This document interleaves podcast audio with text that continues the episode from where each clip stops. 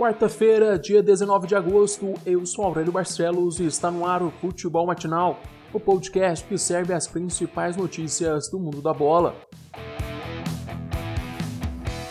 Vamos começar a edição de hoje com um giro pelos resultados da Série B. Na segunda-feira, o América visitou o Juventude e empatou por 0 a 0. Ontem, o Botafogo de São Paulo venceu o Havaí por 1 a 0 fora de casa. O Operário fez valer o mando de campo e ganhou de 3 a 0 do CSA. A Ponte Preta bateu o Oeste por 3 a 1 no Canindé. O Brasil de Pelotas perdeu para o CRB por 1 a 0 no estádio Rei Pelé. O Paraná visitou o Guarani e venceu o time paulista por 2 a 1 de virada, resultado que garante o Paraná na liderança da Na Arena Pantanal, o Cuiabá bateu confiança por 1 a 0. Hoje jogam São Paulo Correia e Figueirense às 4h30 da tarde no Castelão. Às 9h30 da noite, o Vitória encara o Náutico no Barradão. E na quinta-feira, às 9 horas da noite, o embalado Cruzeiro joga em casa contra Chapecoense. Calu começa a treinar no Botafogo nesta quarta-feira. O atacante marfinense foi aprovado nos exames médicos e assinou o contrato com o Fogão na tarde de ontem. O vínculo do jogador com o clube carioca vai até o fim de 2021, mas uma cláusula no contrato torna possível o encerramento do vínculo após o término do Campeonato Brasileiro, caso uma das partes queiram. Calu não tem previsão de estreia pelo Botafogo e nas próximas semanas deve aprimorar o condicionamento físico. São Paulo e Grêmio chegam a acordo e trocam Everton e Luciano. A transferência dos jogadores será de forma definitiva e cada um vai ter vínculo com um novo clube até o final de 2022. Os dois jogadores perderam espaço nos antigos clubes e agora tentam dar a volta por cima.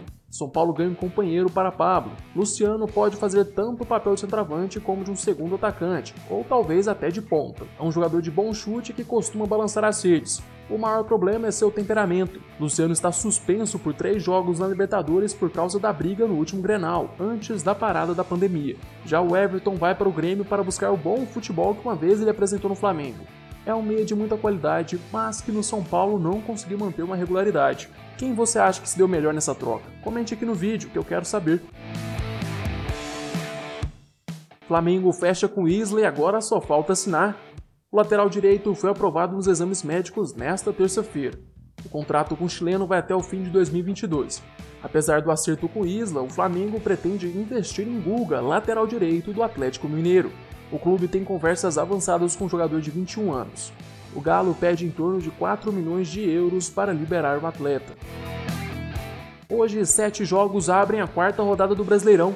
Às 7h15 da noite, o Flamengo joga no Maracanã contra o Grêmio. No mesmo horário, o Bragantino recebe o Fluminense.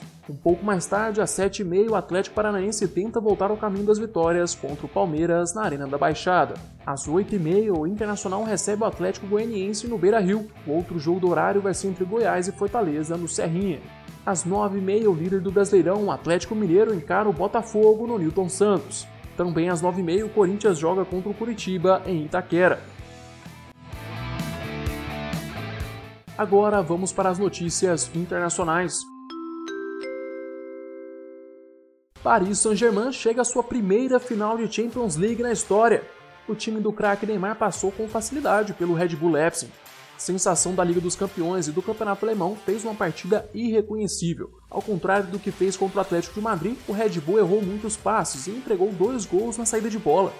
O time alemão esqueceu de jogar futebol e entrou em campo com o intuito de marcar Neymar e Mbappé já o PSG teve um jogo mais coletivo e não dependeu tanto de Neymar para classificar. Desta vez, o brasileiro teve o apoio de Mbappé e de Maria desde o começo do jogo. O argentino, aliás, foi o melhor jogador do time francês na semifinal, com um gol e duas assistências. Destaque também para Marquinhos, que marcou mais uma vez para o PSG. O Paris Saint-Germain agora espera o Bayern de Munique ou o Lyon na final. O duelo de hoje tem início às 4 horas da tarde. Será que o Neymar consegue ser campeão da Champions e ainda ser eleito o melhor jogador do mundo? Conta para mim nos comentários. Chegamos ao fim deste episódio. Eu, Aurélio Barcelos, volto amanhã com mais futebol matinal para vocês. Eu te espero aqui às 6 horas da manhã. Aproveite para se inscrever no nosso canal do YouTube e seguir o podcast no Spotify. Se puder, também compartilhe o podcast com seus amigos e familiares. Até mais!